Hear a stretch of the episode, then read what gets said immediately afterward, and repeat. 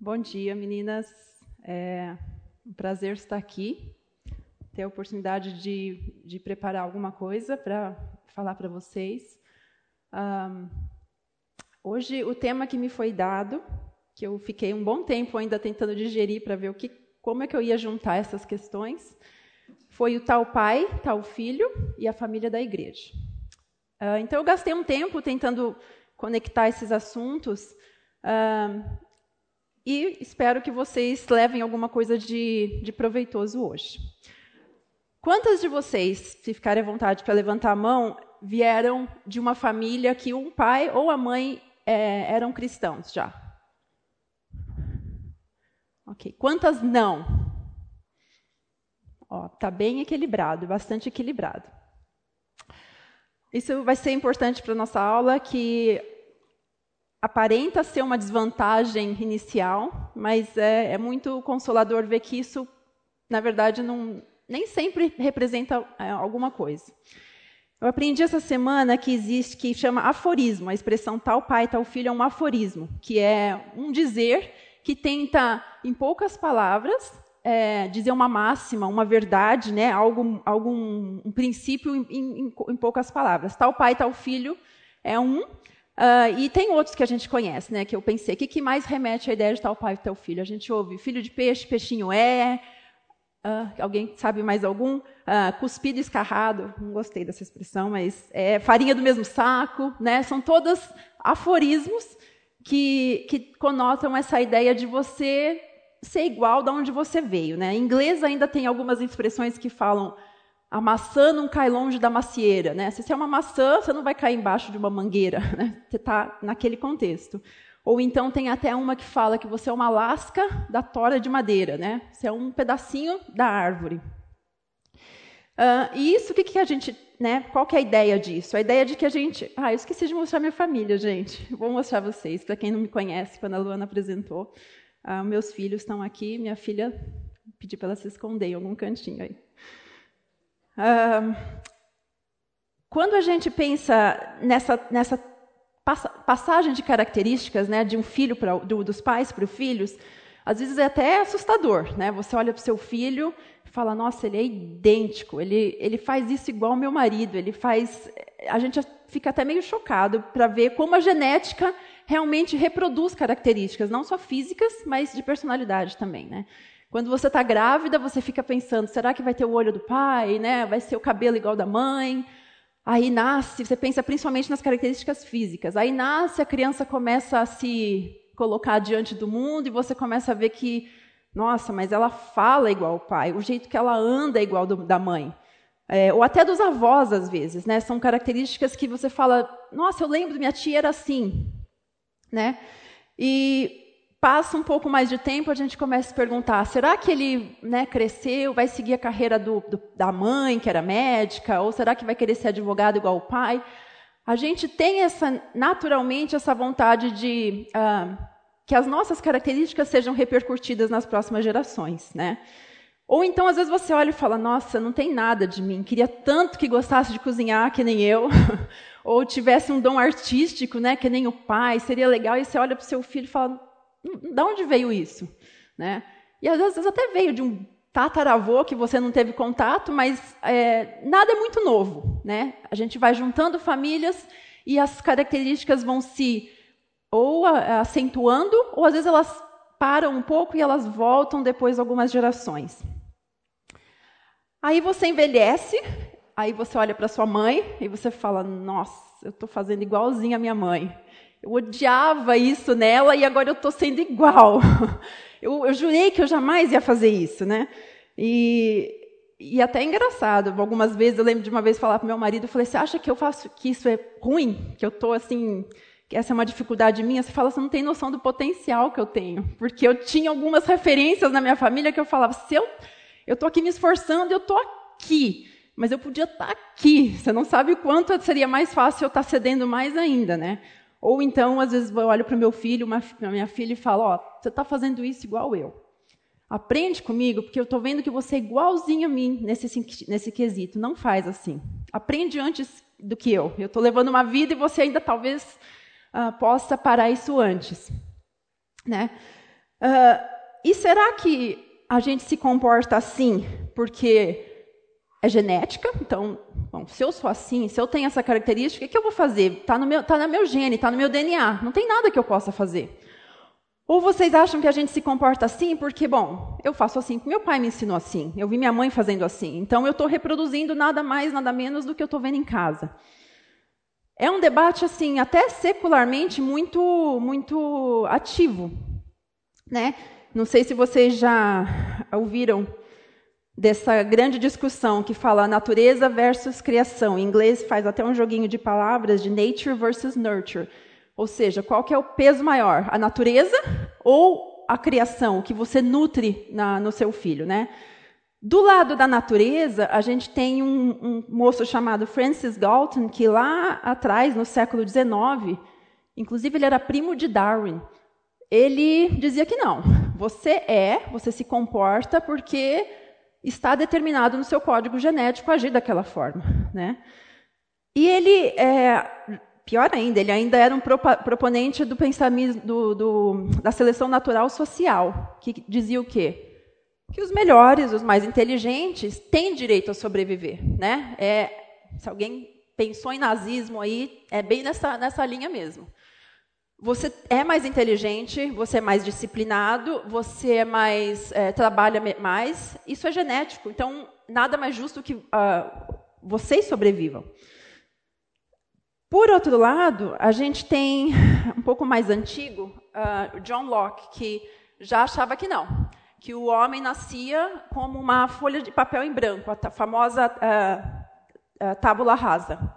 Você é uma um, um canvas de pintura limpo, e à medida que você vai uh, vivendo experiências na sua vida, aquilo vai te moldando e te fazendo quem você é. São dois extremos, né? E na nossa experiência a gente já vê que nem é bem assim, né? A gente consegue ver os dois. Eu, eu sou igual à minha mãe, mas eu também faço assim porque na minha casa sempre foi feito assim, né? E no mundo secular, isso é bastante é, abusado até. Né? Quando é conveniente, é genético. Não tem nada que eu possa fazer. O homossexualismo é um tópico que está mais em pauta, mas eu acho que dentro da psicologia, qualquer outra ah, né, dificuldade que você esteja tratando, não, mas você não tem, não é sua culpa. Você nasceu assim, é a sua dificuldade, é genético. Bom, se é genético, se é uma patologia, a gente pode tratar? Lógico que não. Você escolheu assim, cada um tem direito à escolha. Então, é, você vê muito isso no mundo moderno. É, o que é conveniente, a gente enfoca. Né? Um, e o que acontece é que nunca ninguém atribui responsabilidade nenhuma. É, a gente, desde o jardim, a gente tem essa tendência de tentar culpar alguém que não é a gente. Ou meu pai me mandou, me, me fez dessa forma, ou a culpa é dos meus pais. Acho que a psicologia inteira tenta resgate quem é o culpado por trás de como você está agindo ou reagindo assim. Dificilmente aponta, olha, o que, que você pode fazer diferente? Como você está reagindo a essa situação? Né?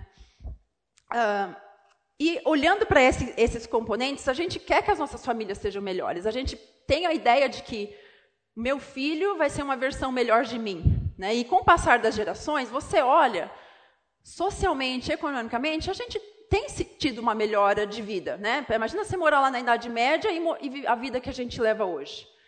Nós temos um, um, um aumento de, de, uh, de conforto, uh, de conhecimento, de acesso a conhecimento que a gente não tinha, não tinha antes. Só que, ao mesmo tempo, o ser humano não está ficando menos pior. Né? A gente passa a geração, a gente não está aperfeiçoando os nossos genes, a gente não está fazendo aquela seleção natural dos mais fortes, mais inteligentes que, que se pensava seria possível. E não só isso, é, mesmo que você tenha uma boa carga genética, você tenha uma boa, um bom histórico familiar, um bom legado familiar, se você parar, você só vai para trás. É, até financeiramente existe aquele livro Pai Rico, Pai Pobre, é, Pai Rico, Filho Nobre, Neto Pobre. É um, tem um livro famoso que fala sobre isso. E, e, ou seja, tudo que é conquistado que é bom, ele não é um status quo eterno. Você, para manter aquilo, ainda assim precisa é, de intenção, de, de decisão ah, para perpetuar. Pensei também num exemplo, às vezes, né? A gente tem várias gerações, talvez aqui, que tiveram avós, bisavós, missionários, e passam as gerações, uh, os netos, os filhos, talvez pouco inter... se, é, se estão na igreja ainda, já ótimo. Mas alguns se afastaram completamente. O seu bisavô missionário ou a sua avó, nada, nada disso se perpetua. Né? Você talvez. É... Isso aqui está um pouquinho difícil, eu não queria que vocês ficarem ouvindo eu respirar toda hora, mas está. É o cabelo? Peraí, deixa eu fazer assim.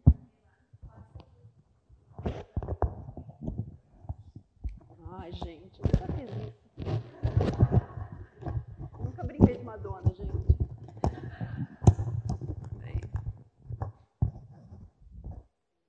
Aí. Ok, muito melhor. É, e, e, todo esse legado, toda essa abundância que talvez você tenha na sua família, seja financeira, seja até espiritual, ela, na verdade, às vezes é uma pedra de tropeço. Né? É, às vezes a prosperidade é uma aprovação muito maior que o sofrimento.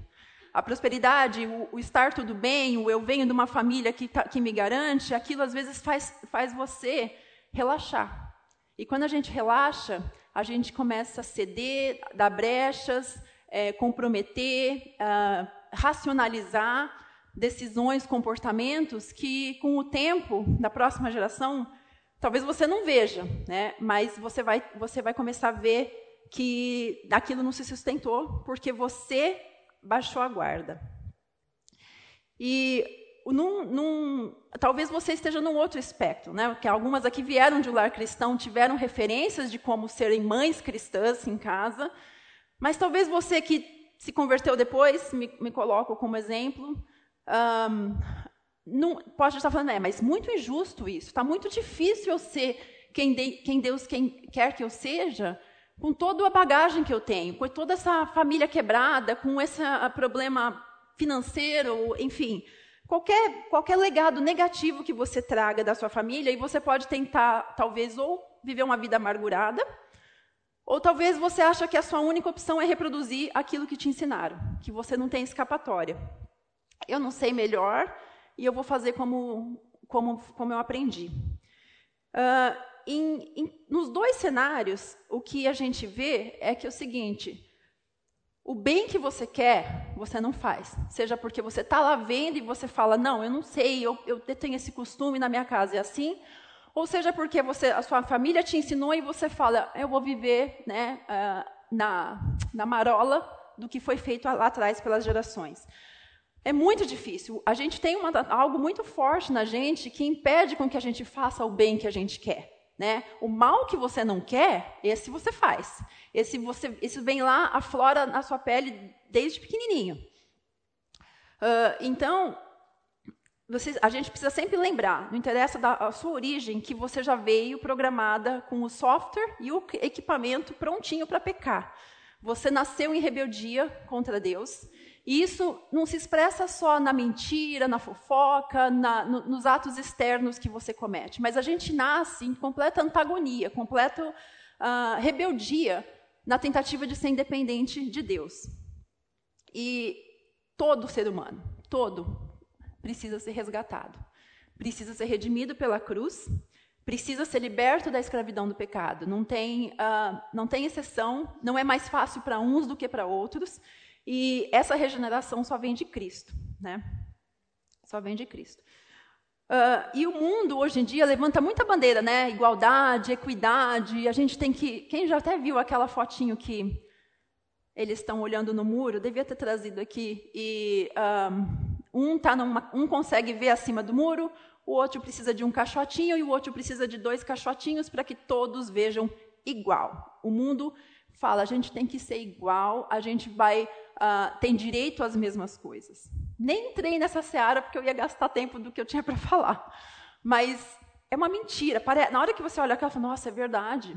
A gente precisa. Não, nós somos diferentes, nós temos propósitos diferentes, nós vamos alcançar picos diferentes. Não, nem é todo mundo que vai chegar na, no, no, no, na ponta do Everest.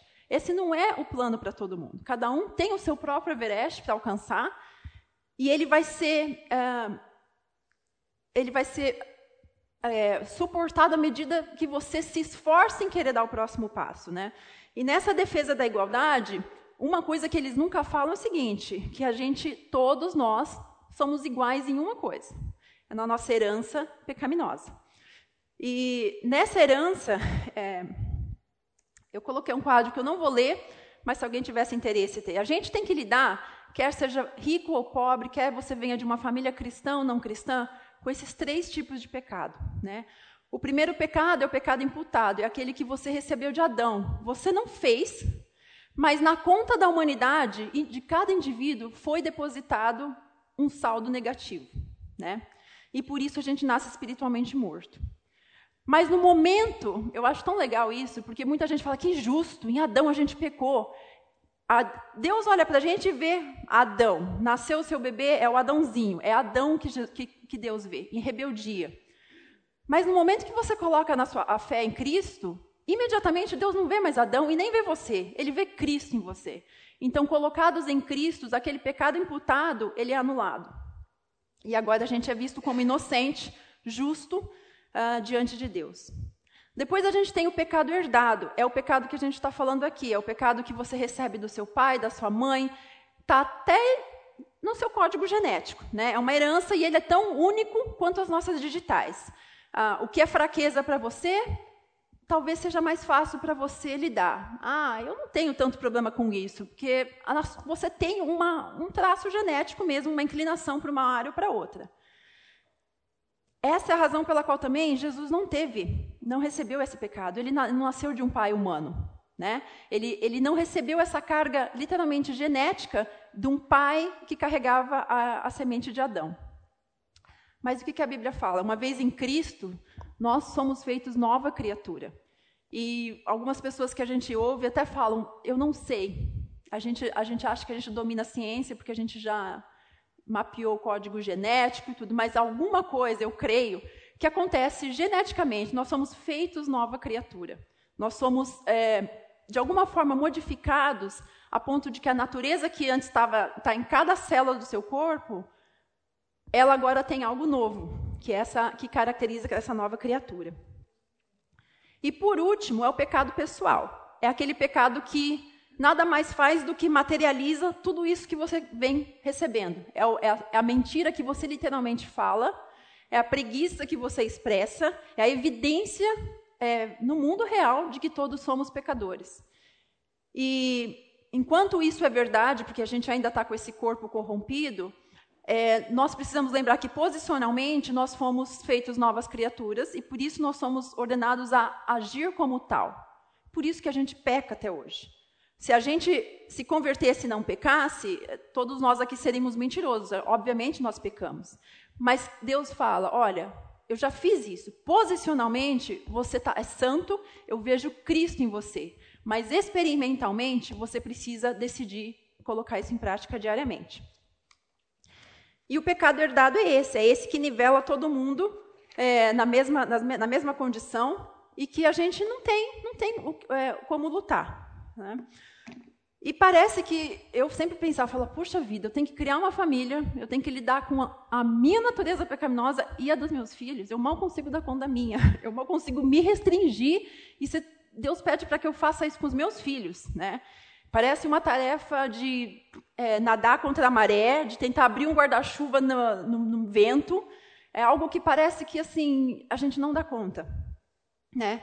E a gente tem que tratar primeiramente do quê? Dessa, dessa herança que a gente recebe. Não adianta a gente tentar fazer o nosso filho andar certinho, falar certinho, ser educado, né? se a herança que ele carrega joga aquilo por água abaixo é, imediatamente.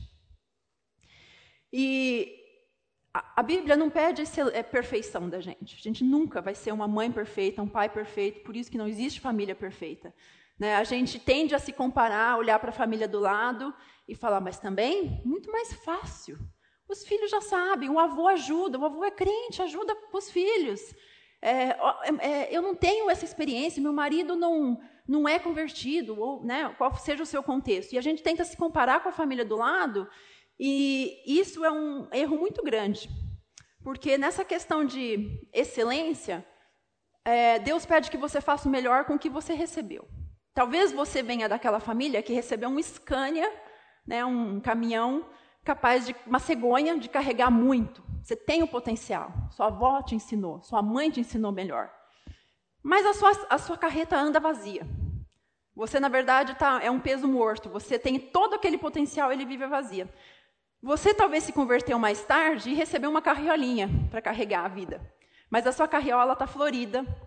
Você está fazendo o melhor que você pode com o que Deus te deu.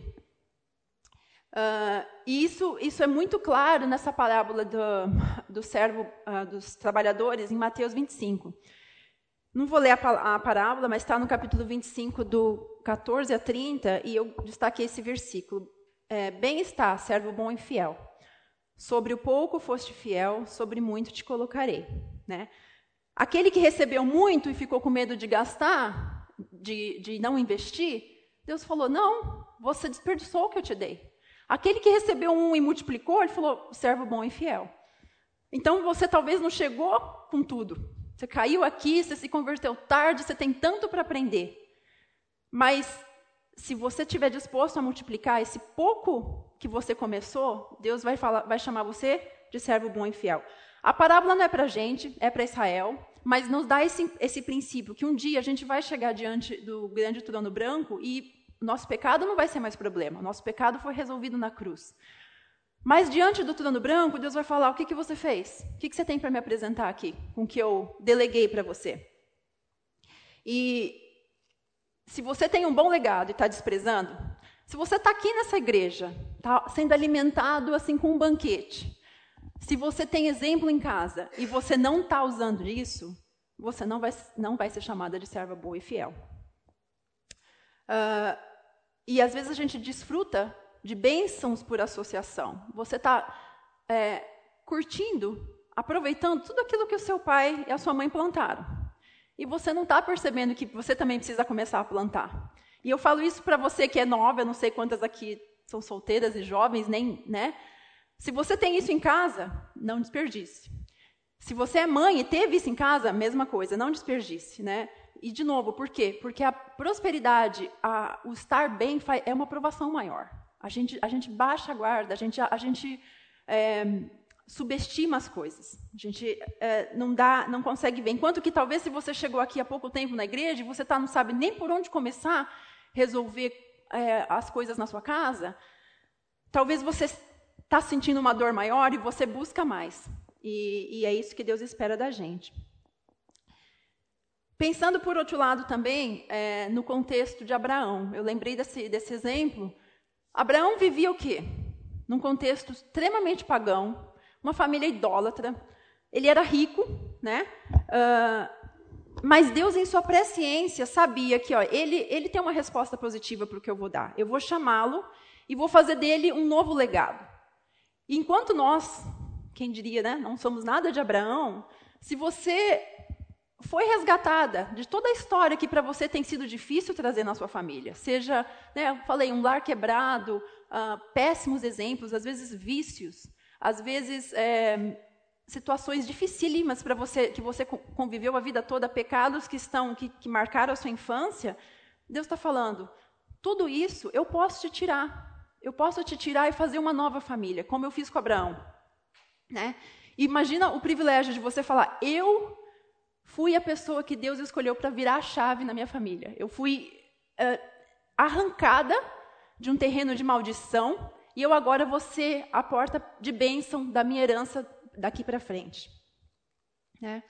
Não menospreze o que ele pode fazer. Deus faz muito mais do que a gente pode pensar ou que a gente pede. Então, se não, não deixa que uh, a, talvez a imaturidade ainda, a falta de conhecimento seja um empecilho para você.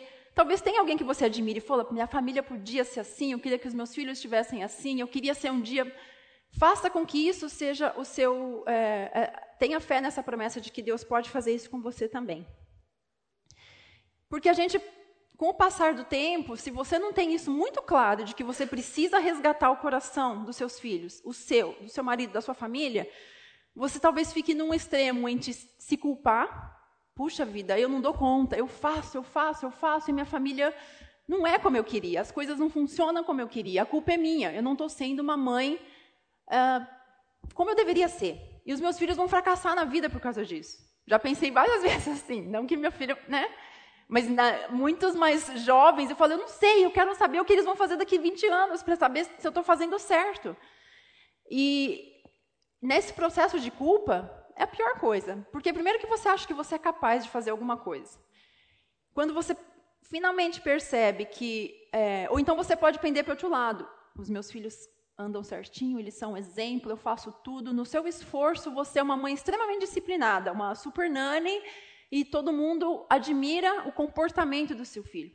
De um lado ou de outro, você está com o foco errado. Você não teve aquele que para mim foi um momento eureka que eu que eu entendi. Falei, eu não vou fazer nada pelos meus filhos. Eu vou fazer o melhor com que Deus me deu, mas o coração deles é decisão deles.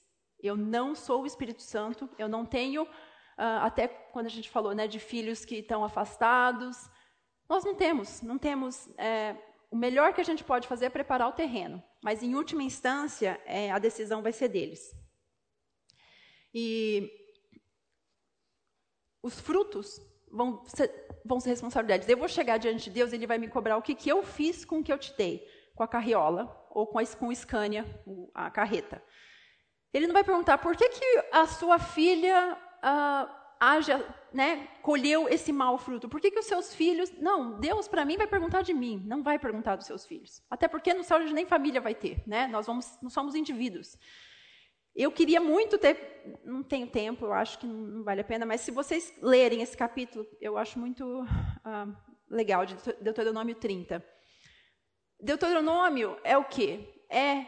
Vou dar a lei de novo, porque a geração anterior pisou tanto na bola e recebeu tudo, né? foram tiradas do Egito, foram cuidadas pessoalmente, diretamente por Deus e ainda assim falharam. A geração foi condenada a, ficar no deserto 40 anos, até que todo mundo morresse, e só aqueles que eram menores de 20 anos tiveram que esperar né, para eles terem idade adulta para poderem então prosseguir ao plano inicial, que era a entrada na terra. Deus teve que falar, então agora eu vou repetir a lei tudo de novo para vocês. Eu vou dar todo o que eu passei para aquela a geração anterior que falhou, que, que abandonou, eu vou repetir para vocês. E é isso que é legal. É, é muito bom ter um legado, é muito bom ter uma família. Mas Deus mostra com o povo de Israel: eu te dei o melhor e você rejeitou, eu vou dar de novo para a próxima, eu vou, dar, eu vou dar uma nova chance para a próxima geração. E ele deixa bem claro, né? Se você fizer isso, se você der ouvido, se te converteres, se cumprires, eu vou fazer isso. Tem um se, se é condicional. Né? Deus vai fazer algo se você fizer outra é, coisa. Né? E ele põe: hoje eu te proponho a vida é, e o bem, a morte e o mal. Escolhe, pois, a vida para que vivas, tu e tua descendência. Precisa ser escolhido. Isso não vai vir por herança. A geração, muito pelo contrário, a geração anterior acabou com isso. Mostrou que tanto uma herança quanto a escolha deles não foi suficiente para a nova geração. E, de novo, Deus faz agora, vocês podem escolher. E eles escolheram. É, e aí a história segue com Josué, Caleb e a entrada na terra.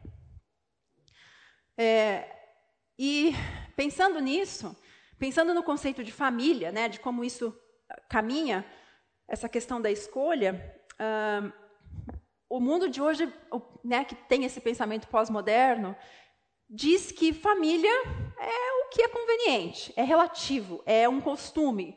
Nem todas são iguais, né? É, ou na verdade que qualquer, qualquer combinação é válida. Portanto, se você é, se a sua é assim e a outra é diferente, não tem problema. Elas são, elas são uma convenção social que o homem é, desenvolveu para viver melhor. Mentira. Não comece com essa de que os homens moravam numa oca com 200 famílias e que aos poucos um foi assumindo a função de, man, de caçador. Não. Essa é a história que você ouve lá fora. Vocês precisam sempre, sempre. Por mais bonito que pareça a história lá do murinho, né, com as caixotinhos, que pareça muito inteligente dizer que veio de uma organização feudal, assim, assim, assado, que se reuniu. Não. O que, que a Bíblia fala que é a origem da família? Né? A família ela é uma das cinco instituições divinas. Ou seja, o divina não é porque ela é sagrada, é porque foi Deus quem instituiu. Né? E, e ele instituiu não só para os crentes, ela é uma instituição, é uma daquelas coisas que Deus pôs na humanidade para revelar quem Ele é e o que Ele vai fazer. E dentro dessas instituições divinas, é, eu acho que é importante a gente olhar, por quê? Porque a família não é o mais importante, né? Ela veio antes da queda, ou seja, ela não é um conserto do pecado. Ela veio junto lá no jardim, com a primeira instituição de vida que a gente chama de volição humana, ou a, a capacidade de escolha, a responsabilidade individual que logo em seguida foi é, expandida na forma do casamento, quando Eva é, entrou no jardim. E que desde o jardim ele já tinha o comando de multiplicar. Isso já implica que existia o plano de uma família antes do pecado. A família não veio só para trazer o Messias depois, não foi um, um, um dos remendos que Deus foi colocando né, para fazer a história caminhar como ele queria. Ela já veio bem antes. E depois depois do dilúvio, Deus acabou instituindo outras duas instituições que foram justamente para preservar, para proteger a raça humana e para até sobrevivência e bênção, porque era através dela que viria também o, o Salvador, que é a instituição de governo humano, que antecede o conceito de país, né?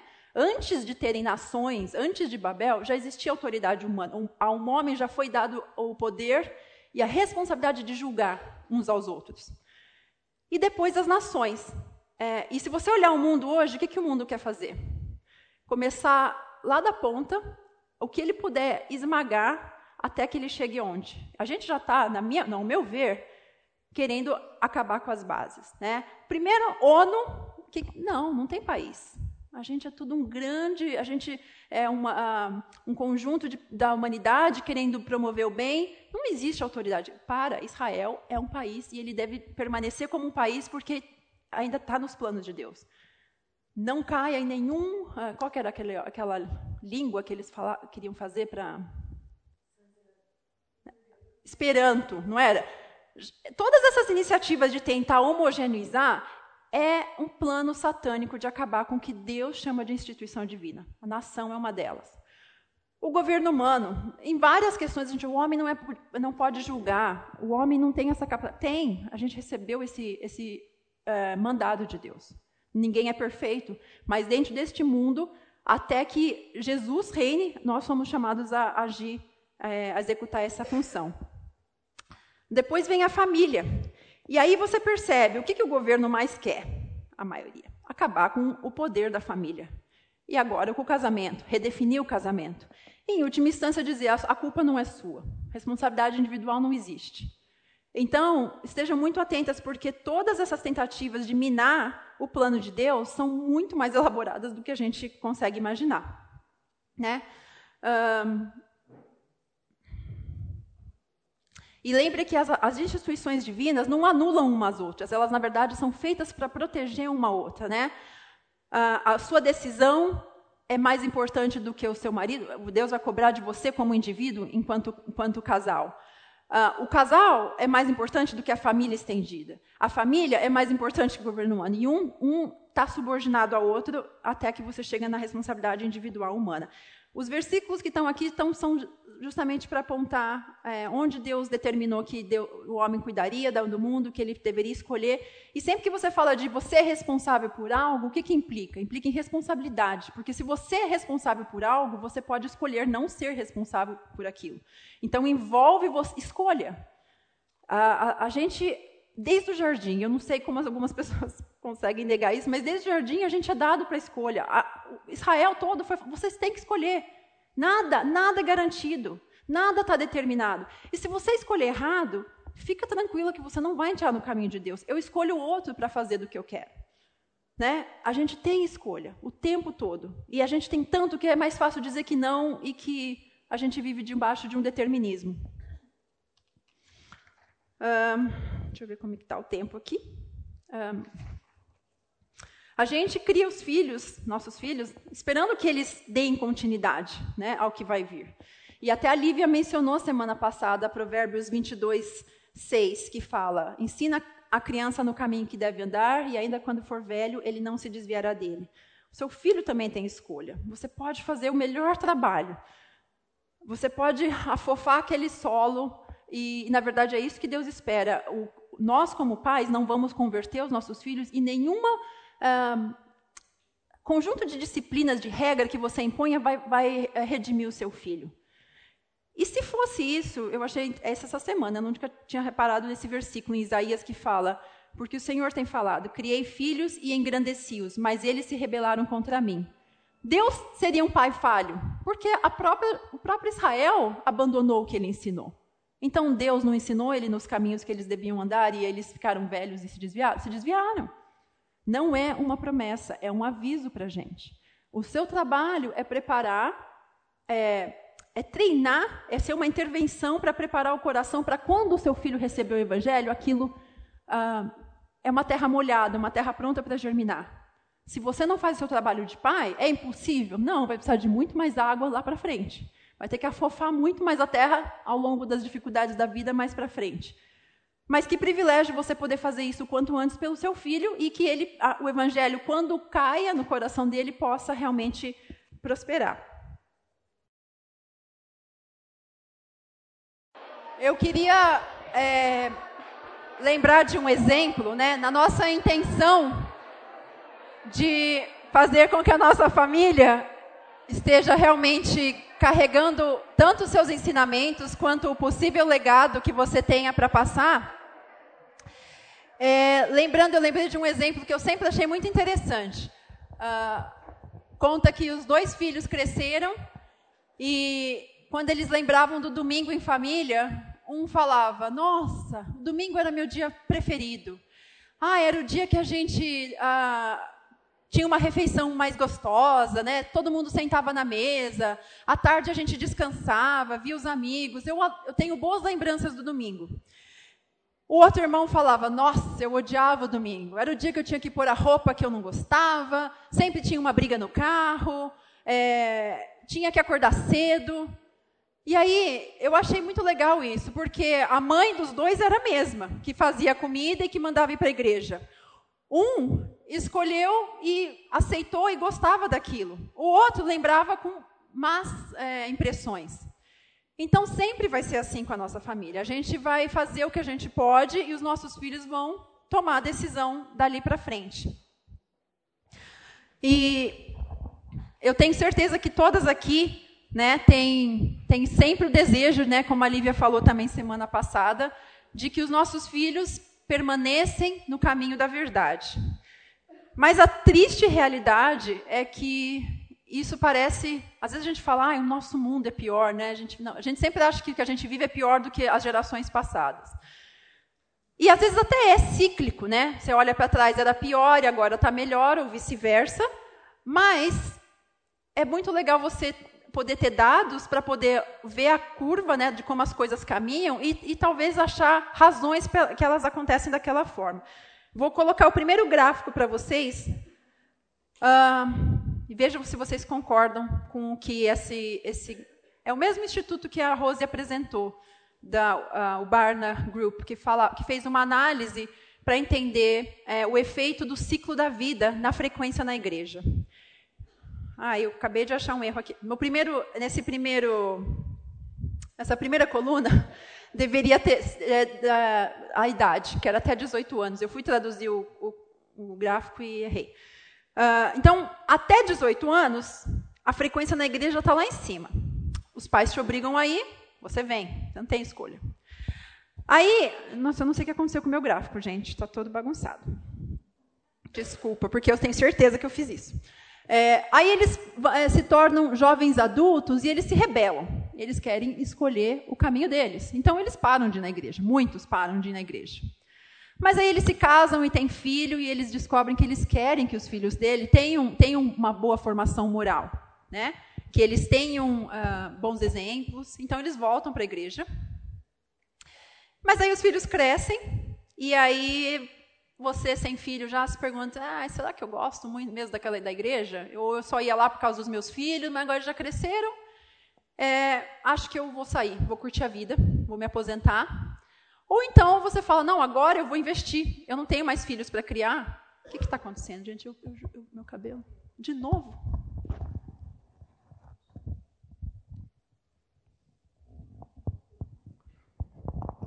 Se eu soubesse, tinha vindo de touca já bem bonita.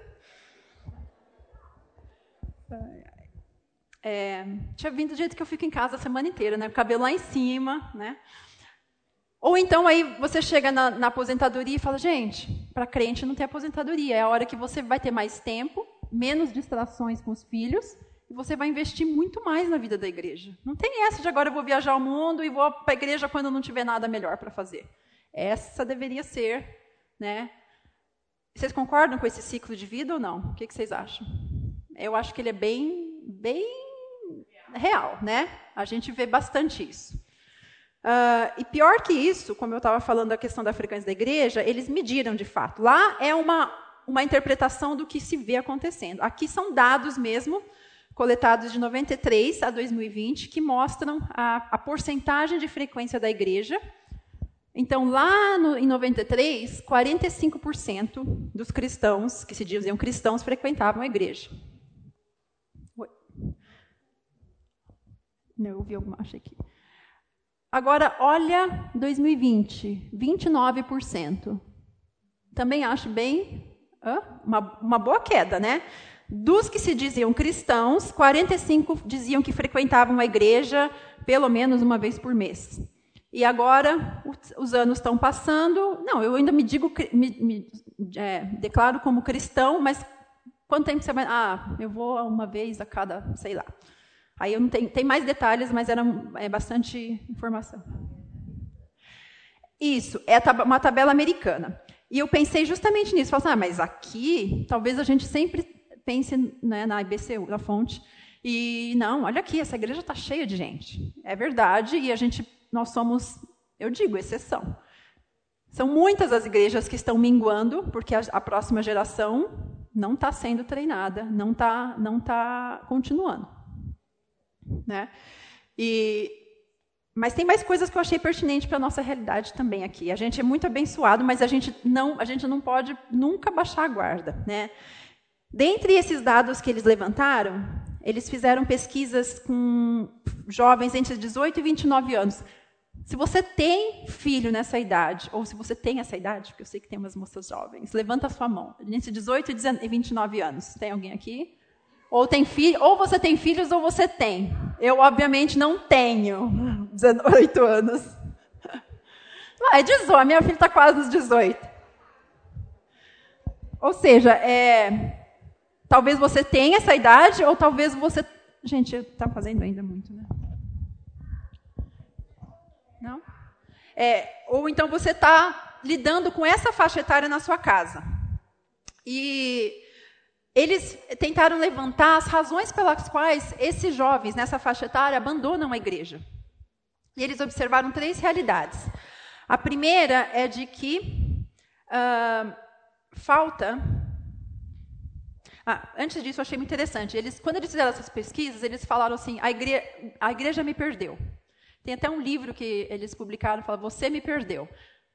Eu, de novo, a culpa é sempre, nunca é dele, né? Não é ele que parou de ir na igreja, a culpa, mas não, não, nem por isso a gente descarta as razões que eles consideram que causaram o abandono da igreja, porque isso nos ajuda a tratar melhor com essas pessoas, né? De fato, se a gente tem falhas como pais, como igreja, ou se de fato eles estão e isso é, isso é verdade. A realidade é tão distorcida que a gente precisa saber o que, que eles enxergam para poder saber qual que é o pedaço de verdade que a gente tem que apresentar. Né? Porque às vezes a gente está falando uma coisa, mas eles estão pensando outra. Então você fala, não, deixa eu falar a mesma coisa de outro jeito para ver se entende. E eles é, diagnosticaram, né, fizeram três observações. Primeiro, que. Ah, não, deixa eu voltar aqui. Que o envolvimento dos adolescentes na igreja é muito expressivo. É, na verdade, a faixa etária que mais participa da igreja. É nos Estados Unidos? É. Mas também, apesar da gente estar num contexto assim único, né, bem diferente da maioria das igrejas, Eu percebo que tudo que acontece lá, em questão de anos, chega aqui. Né? É, se a gente não tomar cuidado, porque a gente copia tudo que é ruim, chega. É, e, o, e o que eles levantaram na igreja americana, mas eu acho que aqui também, até aí tudo bem, que os adolescentes compõem um, um público muito é, expressivo nas igrejas, são, são participam, é, mas aí eles crescem, cai. Eu, eu não acho difícil dizer que dos, dos 19 para frente é a idade que a gente talvez menos tenha, não sei, seria até legal perguntar aqui. Eles dizem que tem várias razões para o abandono. Não é assim, todo mundo saiu pela mesma razão. Não, eles têm um espectro de, de razões. e, mas eles acham que, de modo geral, é uma falha da, da igreja, mas eu leio da família, porque a igreja nada mais é do que uma coleção de famílias, e a culpa dos nossos filhos é da sua família, não é da igreja que perdeu o seu filho. Culpa não, desculpa, a gente está tentando não trabalhar a culpa, né? Mas o responsável imediato é a família, né? Justamente pelas causas que eles vão dar, que aí são coisas que tinham que ter sido endereçadas em família. E ele dividiu os, os grupos das pessoas que saíram da igreja em três: entre os nômades, que são aqueles que não, eu, não, eu sou cristão, mas eu não preciso de igreja, não frequento mais igreja. Os pródigos, que são aqueles que se rebelaram, falaram, eu estou indo, não tenho nada com a sua fé, eu agora eu tenho a maturidade e autoridade para decidir. E os que ele chama de exilados, que são os que se consideram cristãos, mas eles não conseguem conciliar é, a, o que eles aprendem na igreja com o mundo lá fora. E por que exilados? Ele usa esse termo porque ele compara Daniel e os seus amigos na Babilônia, onde eles foram jogados numa terra estranha, com valores e cultura diferente, e eles tinham que se manter firme na fé. É, esse é o que eu quero gastar mais tempo é, olhando alguns detalhes só a mais, né?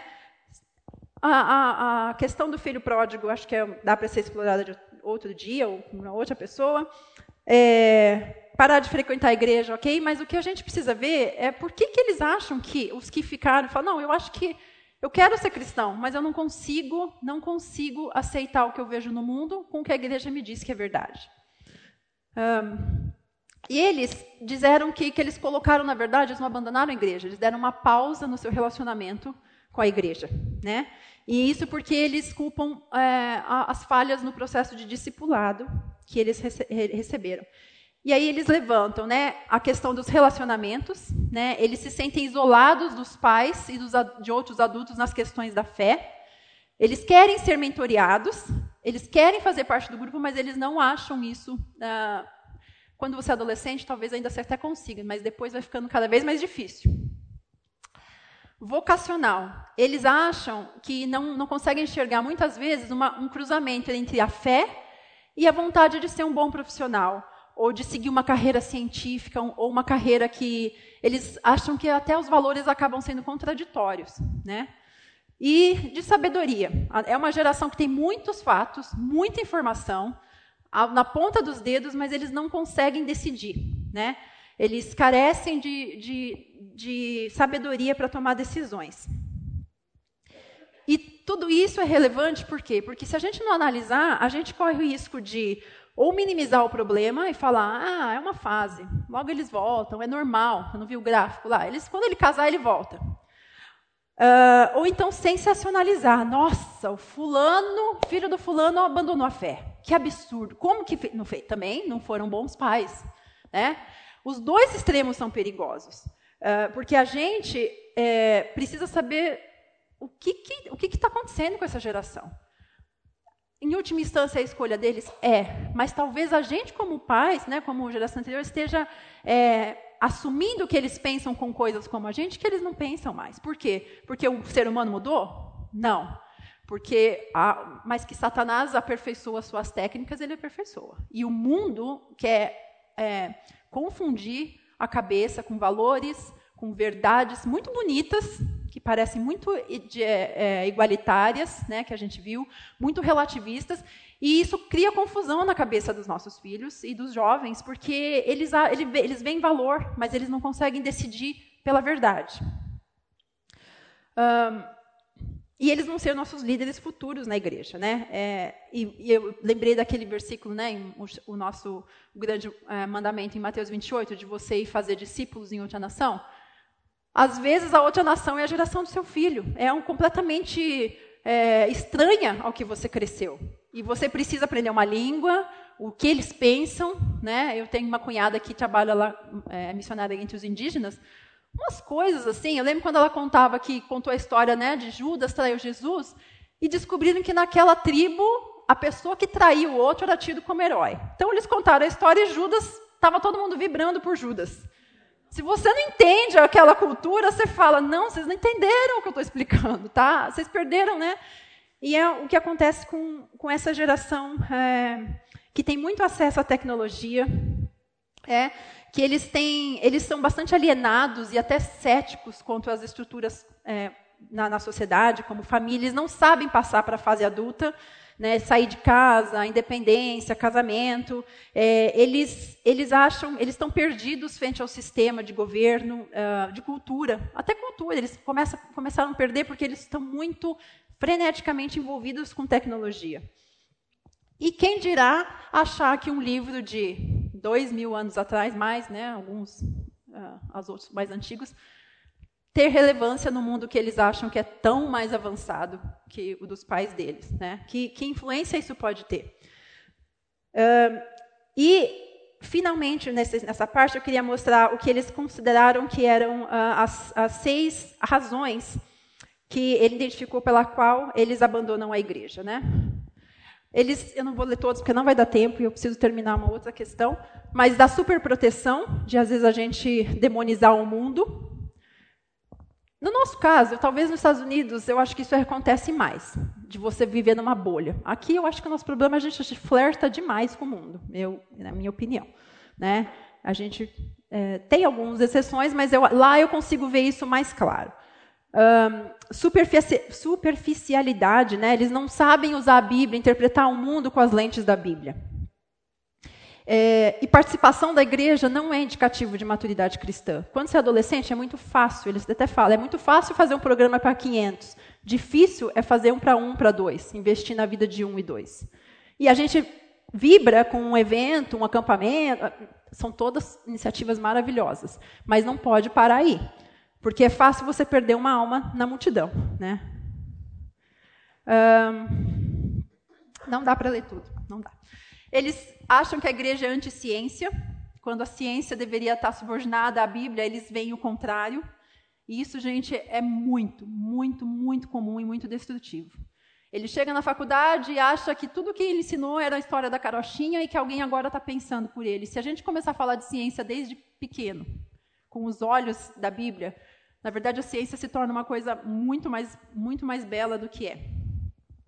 Repressiva, porque é, até ele menciona a questão do sexo, né? Ah, ou é um tabu, ou não se fala, ou é individualista, cada um cuida do seu. E o problema é que é, é relacional. Isso, se não for falado na igreja, eles acham respostas lá fora e acham a resposta errada.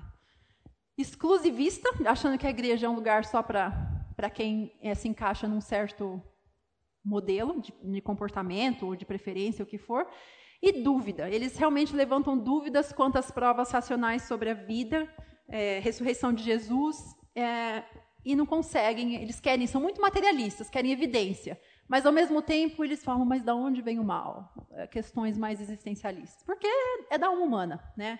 Não é nenhuma novidade. Mas, se a gente sabe dessas coisas, fala, bom, a gente precisa começar a pensar nisso um pouco mais. Gente, o café era para ser aqui, tá? Mas...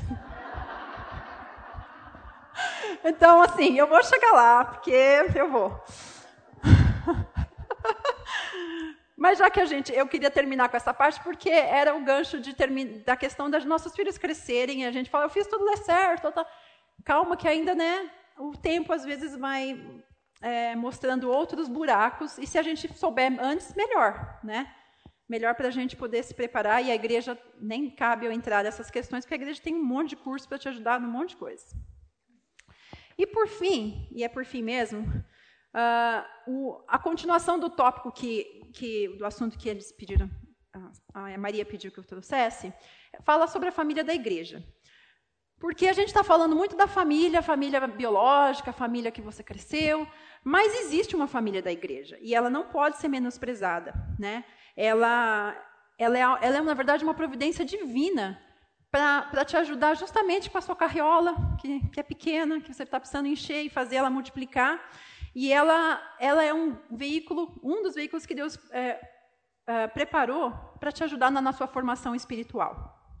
Não sabe como, nunca viu, você cresceu vendo diferente.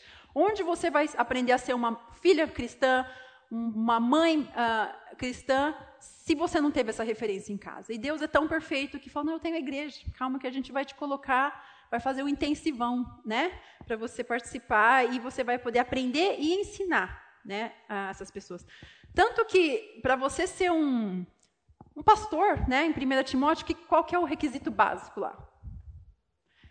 Que você saiba dominar a sua própria família, é, que você tenha é, liderança sobre a sua família antes que você se atreva a liderar um monte de gente. Por isso que na igreja a gente a gente pratica o que a gente aprende em casa e na igreja a gente aprende e vai praticar em casa. É um, uma via de duas mãos.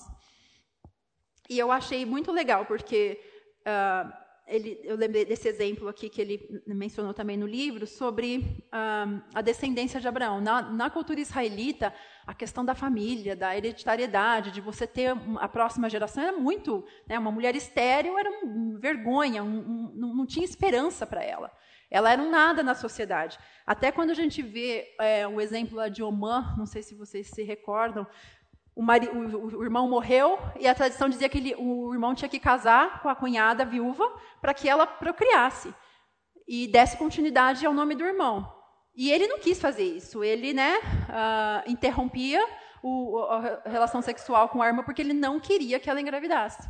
E isso era uma vergonha. Ele falou, você não está entendendo. Você é descendente de Abraão, Isaac e Jacó. A gente tem como obrigação dar continuidade a essa família. E você está não querer isso é, era uma ofensa muito grande.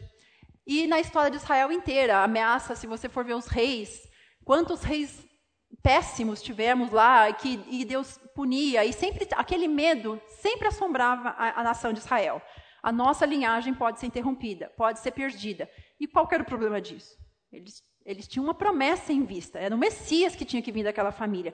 Então, interromper uma família parecia que era. E quando eles foram para Babilônia, então, não, acabou, não tem mais rei Davi, não tem a descendência, né?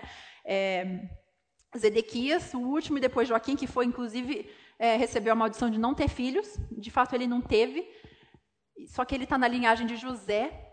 E isso é muito legal, porque como que Deus consegue interromper a linhagem e ainda assim cumpriu o plano dele. Não, você vai, você é da linhagem, sim, você está dentro da promessa, tá, mas você não vai ter parte nisso. Você vai, você vai por, é, a sua descendência vai chegar em José, mas José fisicamente, biologicamente, não era o pai de Jesus. Um, e, e parecia que a esperança estava indo por água abaixo. E quando Jesus nasce, ele mostra o quê? Bom, a família era importante? Era. A hereditariedade, a tribo de Judá, era importante para a linhagem do Messias? Era. Mas era suficiente? Não, porque precisou ter uma concepção do Espírito Santo, precisou ter uma intervenção divina, sobrenatural. E a família, que era motivo de glória né, para Israel, uh, não era suficiente. E a nossa família biológica, ou seu, a sua criação também não é suficiente. Você precisa, existe um, um, um a mais. E no nosso caso, a igreja. Né? Uh, Lembrei também do, do exemplo de Nicodemos. Nicodemos tinha tudo para se orgulhar, tudo para fazer a melhor decisão, mas o que, que Jesus falou? Joga tudo isso fora. Você recebeu uma instrução boa, você é, tem várias referências, você tem uma posição de, de, de destaque, mas isso não, não, não resolve para te redimir. Você precisa de nascer de novo. Né? E, e todo, tudo isso para mostrar o quê? Que a família é importante, que uh, ela, não, ela é, do, é plano de Deus, mas ela não é suficiente. E mesmo antes, lá em Isaías, é, já existia até uma promessa para os eunucos, né? E para os estrangeiros, fala, vocês não têm filho, vocês não têm como nem, é, na, na, visão assim, digamos, não vou dizer limitada, mas não totalmente revelada da promessa, o desejo era ser parte de Israel, se você convertia. E, e um estrangeiro, né, uma ou um eunuco, né, que para quem não sabe, era um servo castrado que não tinha condição de procriar. Ele olhava e falava: o que, que, que, tem para mim nessa promessa? Eu não tenho como gerir, eu não tenho como gerar filhos para dedicar ao Senhor, como toda a nação de Israel quer. Em Isaías, ele fala: É, e não fale o filho do estrangeiro, que se houver unido ao Senhor, dizendo: Certamente o Senhor me separará do seu povo. Nem tampouco digo o eunuco: Eis que sou uma árvore seca. Também lhes darei a minha casa e dentro dos, meu, dos meus muros um lugar e um nome, melhor do que o de filhos e filhas. Um nome eterno darei a cada um deles, que nunca se apagará. Ele fala dos estrangeiros e ele fala: Também os levarei ao meu santo monte e os alegrarei na minha casa de oração, porque a minha casa será chamada casa de oração para todos os povos. Isso foi lá em Isaías, foi dito ao eunuco: falou, Olha, você tem uma parte nessa promessa, nessa herança que Deus está tá planejando para a nação de Israel. Ele, ele pegou o fraco para ser luz no mundo, mas ele está pronto para receber os de fora. E eu falei, nossa, que legal, né? Você vai lá para é, depois em Atos, e que, que, o que acontece em Atos? Quem que é um dos primeiros a se converterem, né? Felipe está indo e encontra o eunuco lendo as profecias de Isaías, e ele fala, eu creio nisso, eu creio que Jesus é o Cristo, é o Filho de Deus. E ele é batizado e ele é inserido na família de Jesus, de, de Deus, né? As promessas, quando elas se cumprem assim à risca, eu acho tão legal porque dá uma. revigora a sua fé, você começar a olhar o que foi dito e o que se, o que se concretizou. Então, o que está sendo dito agora a respeito do futuro vai acontecer. Né? A gente precisa mostrar essas coisas, tá, ter isso claro, porque senão a gente começa a achar que Deus está longe, que ele falou não vale mais, mas acontece. E a igreja, é, como a gente estava falando, que é a provisão justamente para inserir, enxertar na árvore genealógica é, de, de Deus para a gente, é um, lugar que você pode, como a gente ensina nossos filhos, filha, não faz assim, é, presta atenção, olha a sua companhia, você vai crescer, você vai querer fazer isso. Na igreja a gente ouve isso de gente que está anos adiante da nossa caminhada, né? Talvez vai falar, oh, eu vou te falar como que é entrar numa crise da meia-idade, ou vai, você vai ver como que é a vida quando você não tiver mais filho em casa. É, o que, que, significa cuidar de um pai ou uma sogra, um, uma mãe uh, já idoso em casa. Você tem vislumbres do futuro por meio dessa, das gerações que Deus reuniu na igreja, de uma forma que aquilo te, te ajuda a caminhar. E a igreja é uma provisão para isso. E tem muitas partes no corpo que estão é, que compõem essa igreja, né? Tanto umas para serem ensinadas e outras para serem é, ensinarem, outras para ensinarem também. E aí, quando você vê o que, que representa realmente uma família, é muito mais do que a, a biologia aí, né, darwinista de ah, a família é o que te liga ao seu sangue, ao seu DNA. Deus mostra que os valores familiares transcendem essas limitações físicas, né? E por, por conta disso, os seus problemas, isso é difícil para a gente, são da conta, são né, da conta da igreja. Uma dificuldade que você tem no seu casamento, eh, com seus filhos, é parte do corpo se preocupar com isso e te ajudar com isso. Você não, não, não existe cristão isolado. Nós não fomos é, feitos. E óbvio que você não vai sair contando para todo mundo, anunciar, mas é, se também colocar aberto a receber ajuda de quem possa te ajudar com aquilo. Deus, Deus quer te ajudar, mas a gente precisa querer sempre, né? Primeiro. E às vezes não vai, o problema não vai resolver, mas você vai ter encorajamento, para dar continuidade à sua caminhada, seja qual for a dificuldade que você, né? E como filhos também, isso não é uma tarefa só para a liderança. Como, o que, que, o que, que a Bíblia fala, é, lá em 1 Timóteo, fala, não repreendas asperamente o ancião, mas admoesta-o como pai, aos moços como a irmãos, a mulheres idosas como a mães, às moças como a irmãs, em toda pureza. Nós também temos o mandamento de falarmos umas às outras, de exortarmos umas às outras. A primeira reação, talvez a gente fique ofendida. O que, que ela tem a ver com a minha vida? E é óbvio que tem jeitos de se fazer isso, né? Não é fácil, ah, vai apontar o dedo para mim. Não, eu eu, mas você vai falar como? Com amor, como você falaria com seu pai, ou como você falaria com alguém de dentro da sua casa. Né? É, é um mandamento, não é, um, não é uma opção.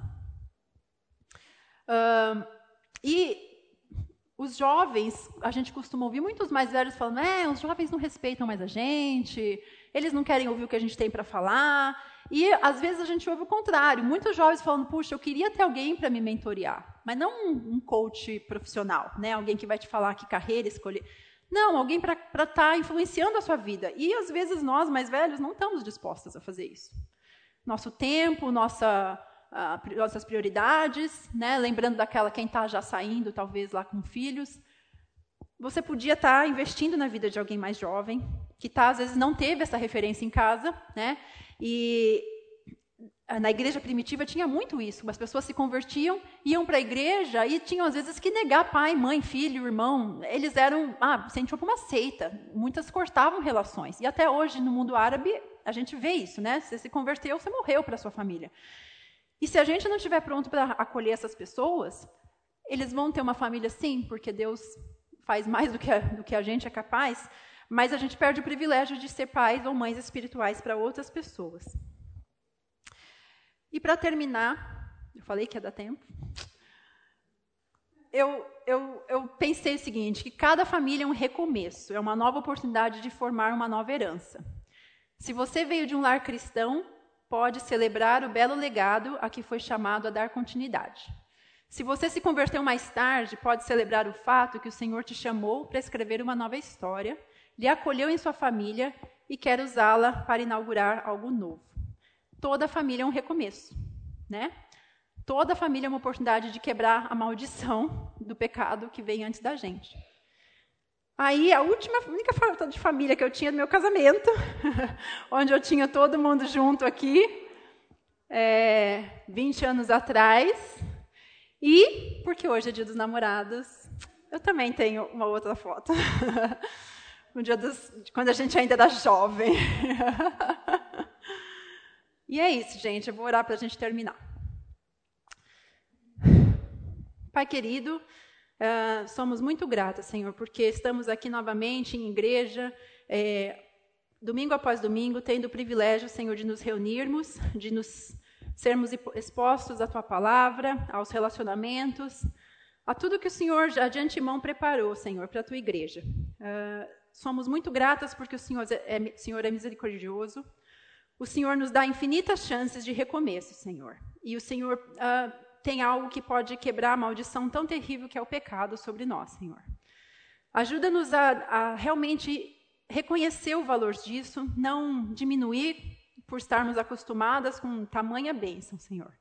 Que isso possa uh, ser recorrente, Senhor. Que a alegria que tivemos na nossa salvação possa ser também o combustível para as dificuldades que teremos nessa vida, Senhor.